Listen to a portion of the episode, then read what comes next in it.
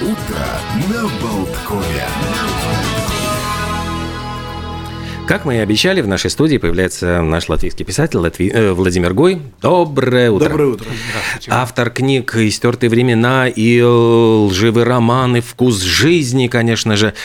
Вот о вкусе жизни. Вот хотелось просто поговорить, потому что, пережив ковид, вот там один из главных симптомов, что многие люди теряли вкус вообще. Отбил- вкус. Отбивался вкус.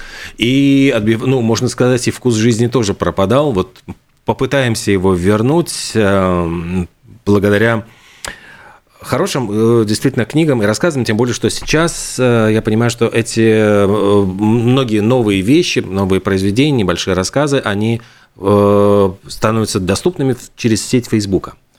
Ну, скажем так, я их испытываю на своих читателях. А. Смотрю, какая у них реакция на эти рассказы.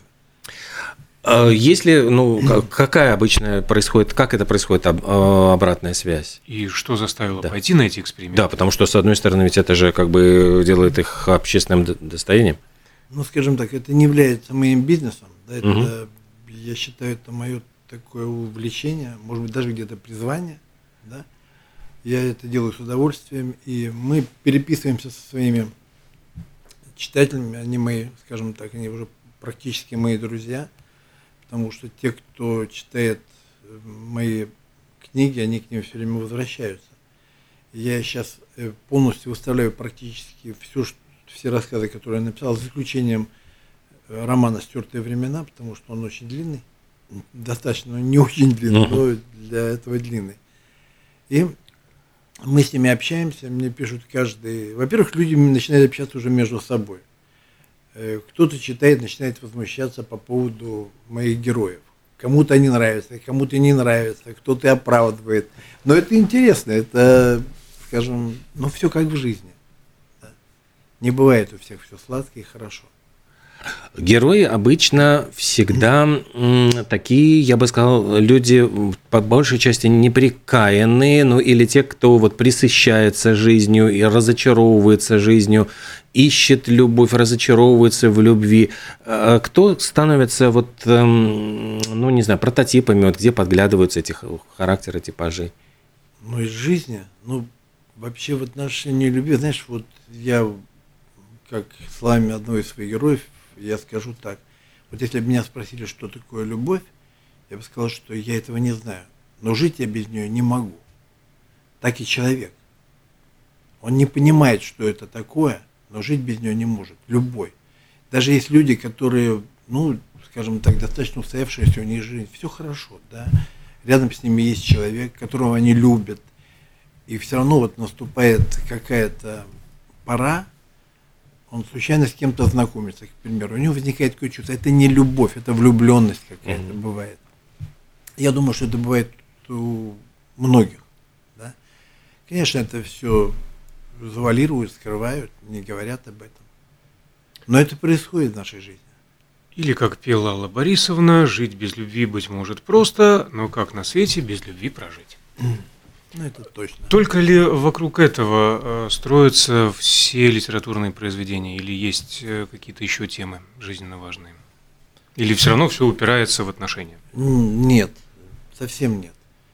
Э, Я, скажем так, я описываю моменты из жизни, из нашей жизни. Насколько она бывает горька, да, это, насколько она бывает прекрасна, мгновение. Это не значит, что тут я пишу только о любви. Это невозможно. Я просто описываю нашу жизнь, людей, своих героев, их мысли. Да, вот как я, у меня был, была такая книга, называлась она «Лживый роман». И в этой книге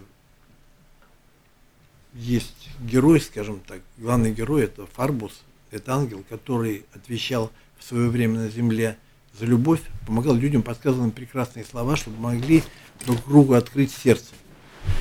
И создатель Вселенной его поселил в тело человека и послал на землю, чтобы он на земле нашел сам свою любовь, понял, что это такое, почувствовал, прошел через этот путь. И вот в этой книге и вот идет повествование об этом ангеле, его зовут Фарбус. И там идут ставками рассказы, настоящие рассказы о любви и жизни. Да, с их, скажем так, проблемами, абсолютно нереальные случаи.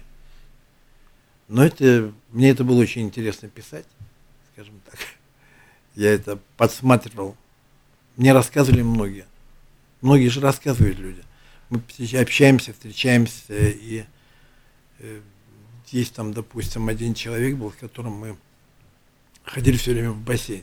Да, и он мне рассказал, поделился со мной частью своей жизни, большую любовь. И он мне показал письмо, даже которое написала ему девочка, когда ей было там 14 лет или 15, не знаю, признание в любви. Я его тоже опубликовал, с его разрешения, конечно. Он мне его дал. И вот получается так вроде бы идет вот этот вымышленный мой герой ангел Фарбус, и одновременно вместе с этим настоящие жизненные перипетии наши на Земле. У нас вот э, буквально внизу на улице очень часто появляется такой интересный персонаж э, Михаил, да, который да. Миша на Меркель я его назвал, да. Да, и вот он тоже, я понимаю, что стал одним из прототипов персонажей. Ну да, это возникла фанатическая идея. Он, этот человек стоит и собирает деньги для немощных людей. В общем-то, он это стоит уже сколько лет, я не знаю, сколько тебя знаю, я приезжаю, все время нам стоит. И я сделал его в этом рассказе персонажем, он у меня никто иной, как архангел Михаил, которого Всевышний послал на землю, чтобы проверить на вшивость людей, насколько они добры по отношению к обездоленным. И вот он смотрит, подъезжает, допустим, какой-нибудь там, как я описываю, Бентли, да, и он в его сторону даже не смотрит, проезжает мимо. Но его сразу через некоторое время его Всевышний наказывает, да, за его, скажем так, отношение к обездоленным. Скажем, они с ним как-то у меня было написано, где они связываются по телефону, спрашивают, ну как этот опять проехал? Да, проехал, опять проехал, уехал к себе домой кушать черную икру к примеру, да. Но это вот, э, но этот Миша, он мне очень симпатичный, я с ним общаюсь. Я им, кстати, подарил эту книгу, «Лживый роман». Я говорю, я не, не мог э, про тебя не написать, потому что ты такой вообще персонаж нашего города. Как в свое время я был, помните, на аккордеоне играл в старом городе, да. цыган, да? Но вот этот человек напоминает того цыгана, то же самое. Э, что создает вообще вот это вот э, вкус жизни? Потому что, в, ну, наверное, у любого человека появляется какой-то момент присыщ... или присыщенности, или вот ощущение ну, какой-то повторяемости, рутины, и вот этот страх, что ты уже все увидел, все, все получил, и дальше ты ходишь как будто бы по кругу. То есть все, все этот, аптека, улица, фонарь. Аптечная улица, фонарь. Нет, я понимаю так, то, что это это происходит абсолютно со всеми людьми. Да, кажется, что вот ты живешь, живешь раз, и ты уже, ну все, что еще? Куда дальше идти? Ну, а потом опять жизнь как-то закручивается. Ну, жизнь построена у человека так, что на самом деле вот мы вначале мы находим свою любовь. Да. Кому-то не очень повезло, он, может быть, и не найдет. Просто находим свою половину, любовь свою половину. Потом у нас рождаются дети, внуки. Вот это все идет вперед. И Поэтому жизнь продолжается. Она не стоит на месте никак. Человек не должен вот так циклиться. Вот, допустим, был этот ковид. Ну, конечно, это отвратительное время, ужасное. Нас заперли всех по домам, там отдельно нам маски. Но он кончился. Кончился. И мы должны жить дальше. Дальше так. Сейчас март, весна, любить, ценить жизнь.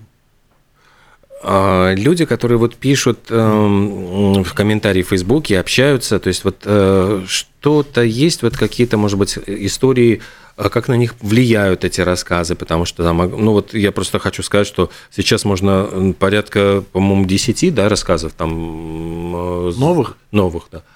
Не, больше. Новых там. Даже, да. Я некоторые не выставляю, но угу. некоторые выставил, потом убрал, да. Угу. Ну, я сейчас все выставлю скоро.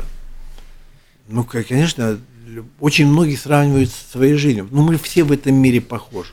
Ну, э, во всем, в- любви, в предательстве, да во всем полностью. И, конечно, каждый человек находит в каком-то герое, может, самого себя, может, своего мужа, да, или еще что-нибудь.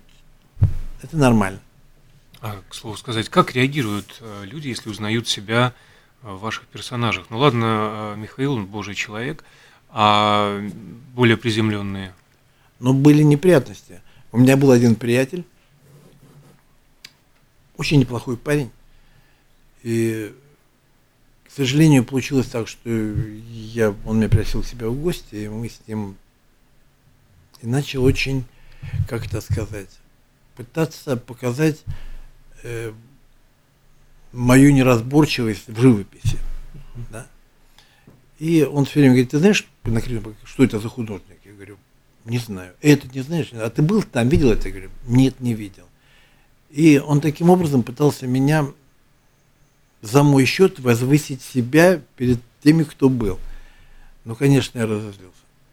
Я разозлился, у меня сразу родился классный рассказ, которого я пришел, написал. Я не писал его имя, ничего не писал, все. Но, к сожалению, его все узнали.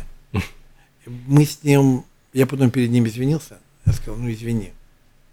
Да. Так получилось. Ну, конечно, мы с ним приятелями перестали быть, да. Ну, Ну, очень- наверное, все-таки он бы мог тоже измениться, потому что ведь это же... Но это его проблема. Это, но с других я очень, бли, очень, он не был моим близким другом, есть близкие друзья, с которых я писал очень много, да, и они считают, ну, они классные ребята, они с хорошим чувством юмора, и они не витают в облаках в отношении себя и в отношении нашей жизни. Поэтому они смеются сами над собой, им это нравится, да, и все в порядке. А бывает наверняка такое, что знакомые и даже незнакомые люди а, предлагают какие-то свои жизненные истории в качестве сюжета или части сюжета. Вы знаете, да, бывает, но мне это не интересно. Понимаете, в чем дело? Сюжет же рождается, когда тебе его рассказывают, он- это не то, он тебя должен что-то тронуть. Но Вот вас же тронуло то письмо 14-летней девочки. Да, Вы же его использовали? использовал, ну, я с его но это было что-то. Вот это, то, что этот человек мне рассказал, да, меня это перевернуло внутри все. Это же не бывает так. Вот сейчас я написал рассказ, называется «Самолет на Ниццу».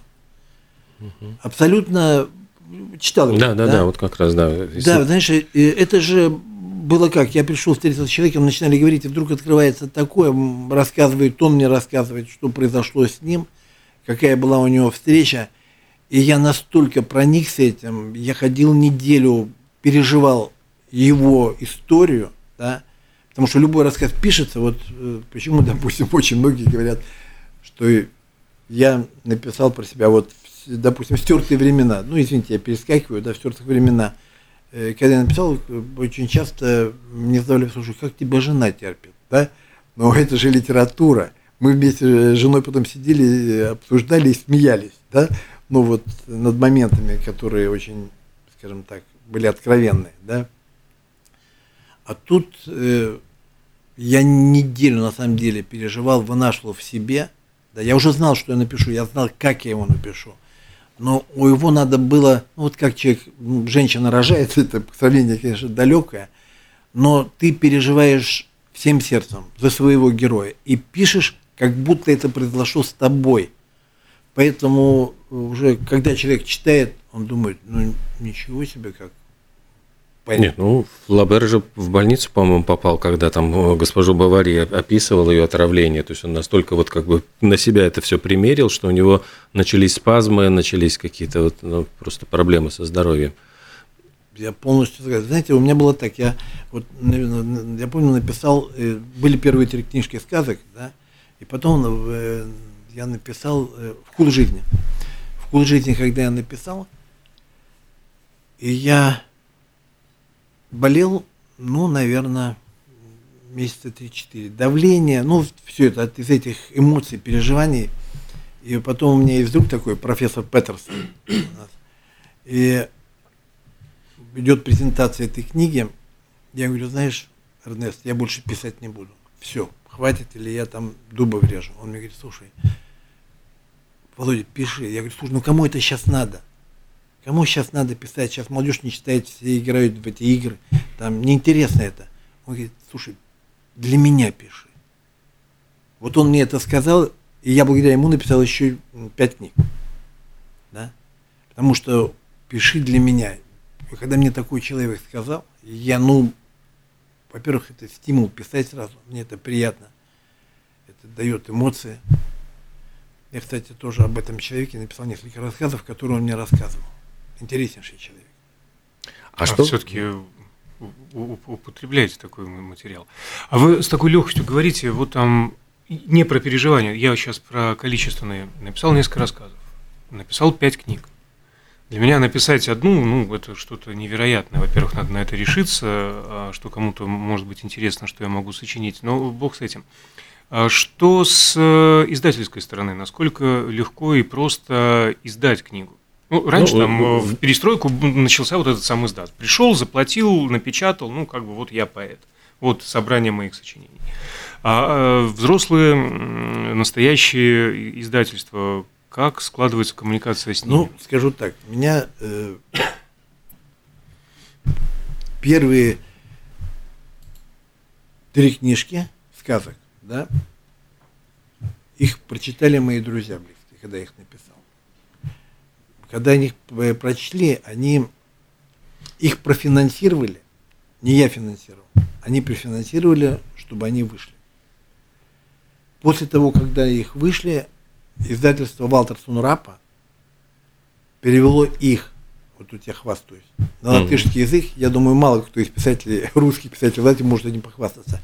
И издали сборники вот всех трех книжек этих, называется он «Зважнювацияс», да, или «Собиратели звезд».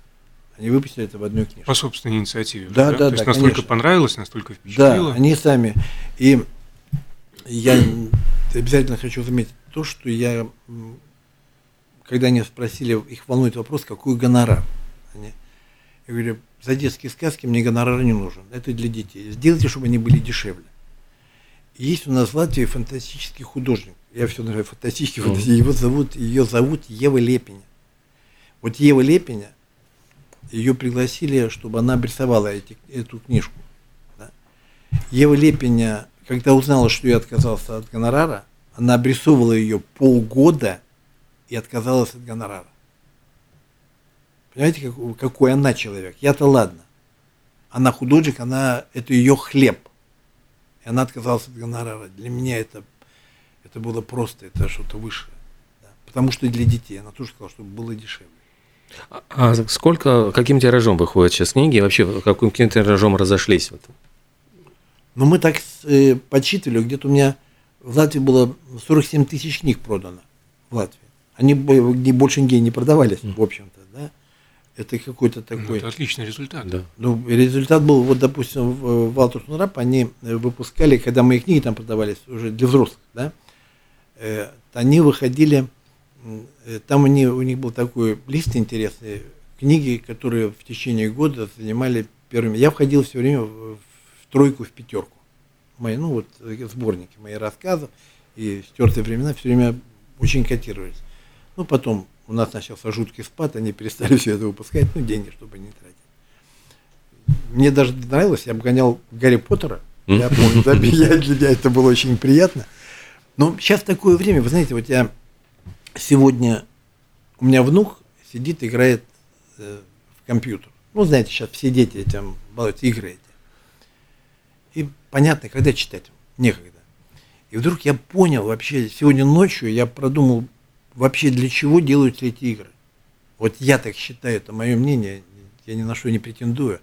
Для того, чтобы отупить наших детей, чтобы они перестали читать, чтобы они перестали думать. Когда человек играет, он не думает, он ну, нажимает на эти кнопки, побежает там стрелялки. А когда читает книгу, не, не, не обязательно читать там меня, что я пишу, просто любую книгу, ведь столько замечательных писателей – он думает, думает, мечтает, представляет. Я не сомневаюсь, что все самые известные инженера, изобретатели, они очень много читали. Поэтому у них было такое классное представление.